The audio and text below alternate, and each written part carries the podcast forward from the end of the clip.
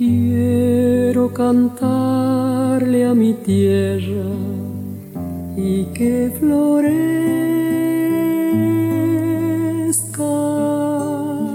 Nuevamente, Paula Sánchez y yo, su padre, en este programa de grupos vocales y de coros argentinos y latinoamericanos. Que usted tenga un buen momento, Paula. Pero usted también, también, don Damián Sánchez. Nos va a ayudar Gastón Esquivabone, maestro, realmente con su paciencia y su sonrisa, apoyando esto que estamos haciendo. A veces nos equivocamos y tenemos que repetir, pero bueno, es parte del, trabajo de estas grabaciones. Un, son micros que estamos grabando, es decir, donde el tiempo es en cierta forma reducido, pero nos permite para hacer escuchar un par de temas y en este, este mes hemos hablado sobre arregladores. Mm, me interesa mucho que leemos sobre arregladores. Yo soy arreglador. O sea, pero por un, no por capricho elección o porque me convenga como negocio. Insisto que no es un negocio. Es simplemente una buena voluntad para poder este, expresar a través del arreglo algo que me gusta, de alguna canción que me gustó o si no hacer arreglos de alguna canción que al grupo le gustó, o si no hacer por encargo arreglos de alguna obra que vio, que creó algún importante compositor y que vio que yo tenía la posibilidad de poder hacer un arreglo. Y en este caso yo estoy hablando de Ariel Ramírez, por ejemplo, Ariel Ramírez me encarga que haga la, mm, arreglos de su misa por la paz y la justicia, segunda misa después de la misa criolla. Al tiempo, Ariel me encarga también que haga una nueva versión de la misa criolla. Y la hice mm, con esa solicitud, con su, por su pedido. Y esta misa la acabamos de grabar con los trovadores como solistas con la Coral de las Américas, con el grupo GIA, grupo instrumental que acompañó. Es decir, la tarea del arreglador es una tarea amplia, creo que es una especie de, un segundo compositor o un recompositor, ¿no? Porque uno tiene que componer en base a una obra que tiene que por delante para, para ser arreglada. Es así que por ejemplo, con los trovadores, en el año 1970, visitamos Neuquén.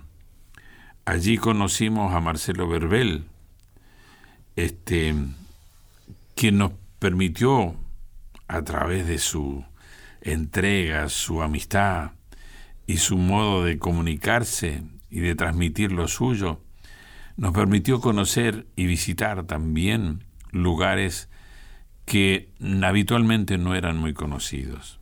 Fuimos a conocer a, a los mapuches, estuvimos con mapuches y allí conocimos el loncomeo. Lonco cabeza, meo movimiento. Y estas dos fases se ven en el, en el, en el bailar o en el danzar, en los movimientos que los mapuches hacen en sus rituales cuando mueven la cabeza. En la cabeza tienen una corona de cascabeles, tienen cascabeles en, los, en las muñecas. Y eso lo hacen sonar dentro de un compás binario. O sea, hay un cultrún que es una especie de tambor hecho con una semiesfera de madera y cubierto con cuero. Ese cuero generalmente tiene una, inscripción, que es una cruz que marca los, eh, los, cuatro puntos cardinales.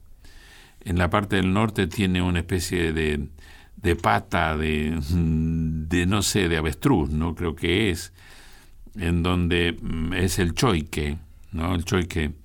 Y, y bueno, son, son mm, dibujos rituales que tienen un gran significado. Hay muchas cosas que tienen que ver con su creencia, su espiritualidad, Y la danza del loncomeo tiene que ver con esto. Y en la danza del loncomeo también hay, no es solamente religiosa, el loncomeo también se toma como un ritmo y Marcelo Verbel hizo una canción con ritmo del loncomeo. Esta canción se llama Rogativa del loncomeo, es una historia de amor. Y yo al conocer el, ritmo del loncomeo me, me fascinó, me incorporé a su espíritu, tratando de incorporarme a su espíritu. Y bueno, fue que hice este arreglo para coro de esta obra de Marcelo Verbel. Rogativa de Loncomeo.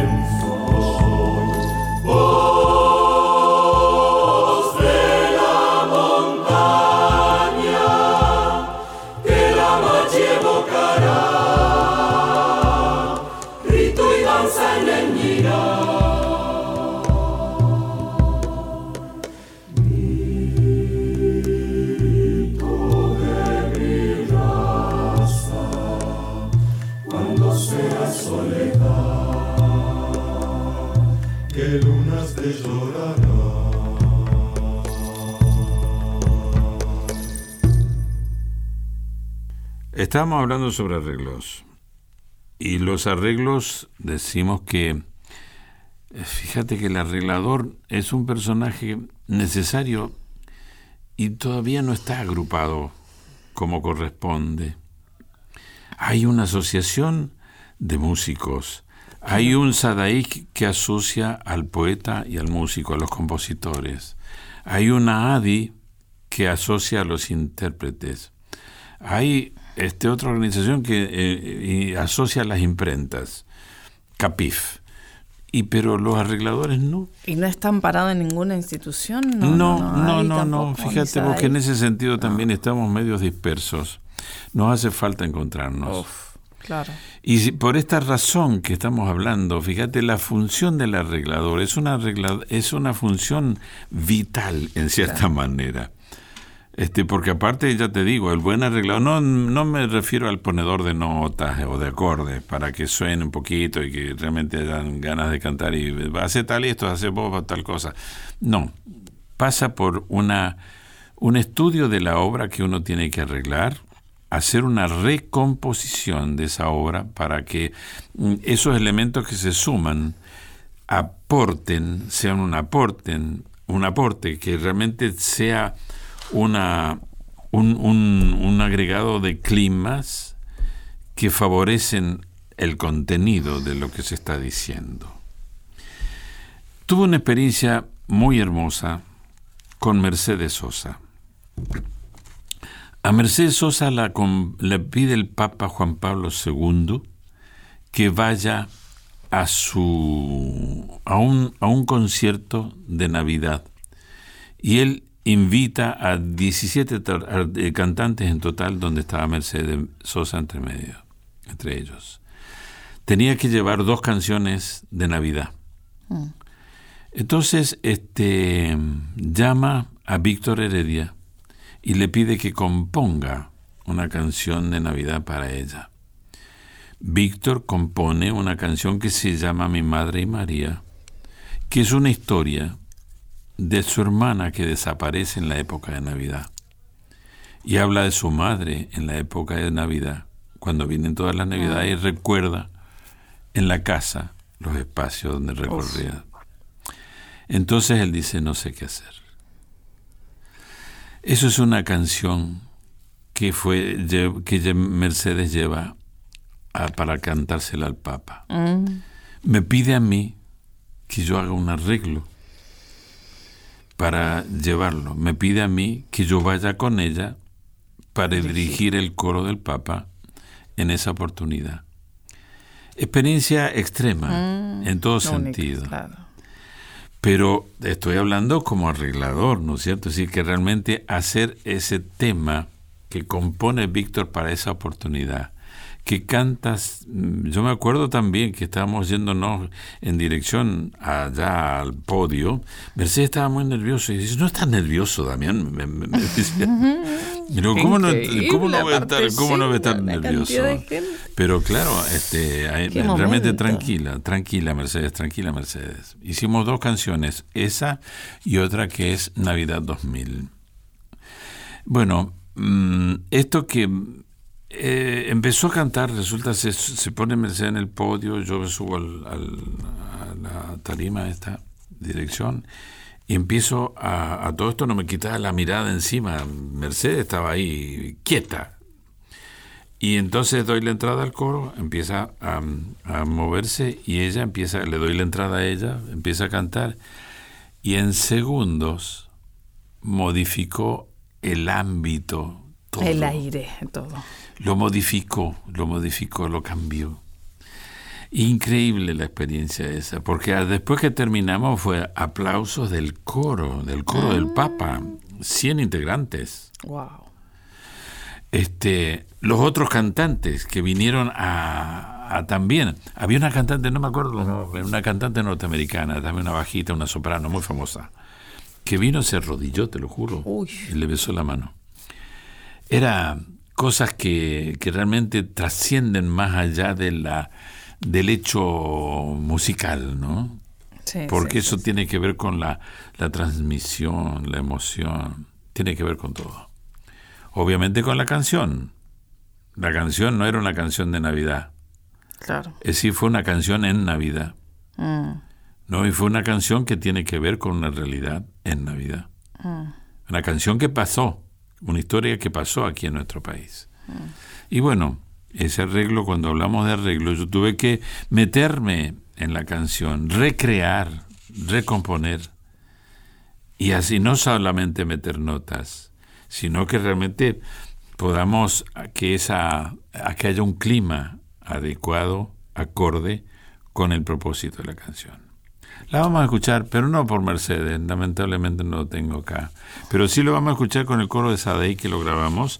El solista fue Lito Ser, un barítono y un solista que ya es conocido en nuestro país.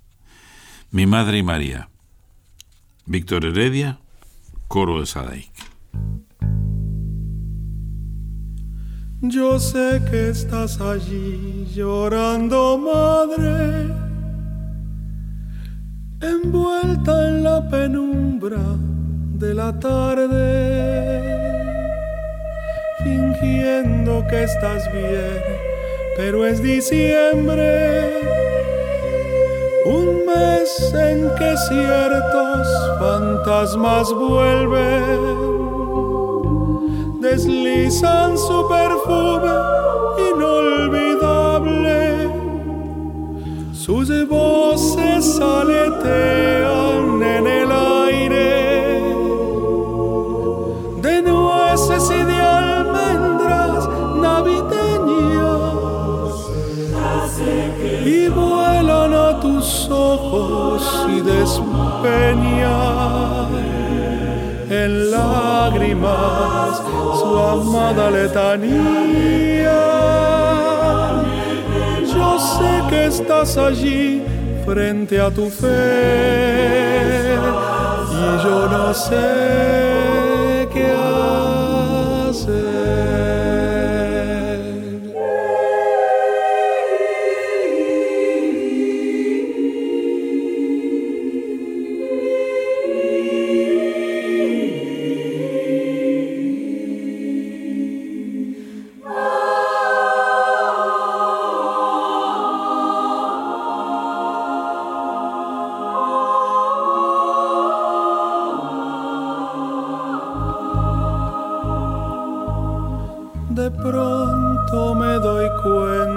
que tus ojos repiten la tristeza de María. La sombra de una cruz toca tus hombros y en tu pañuelo blanco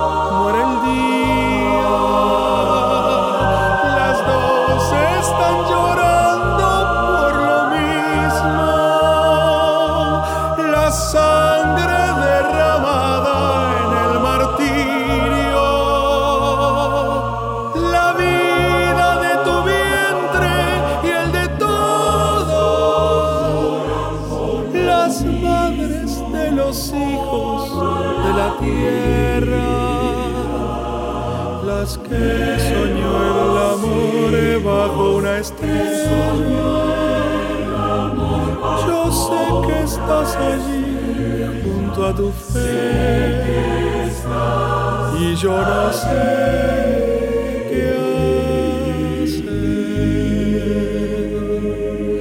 Yo sé que estás allí junto a tu fe y yo.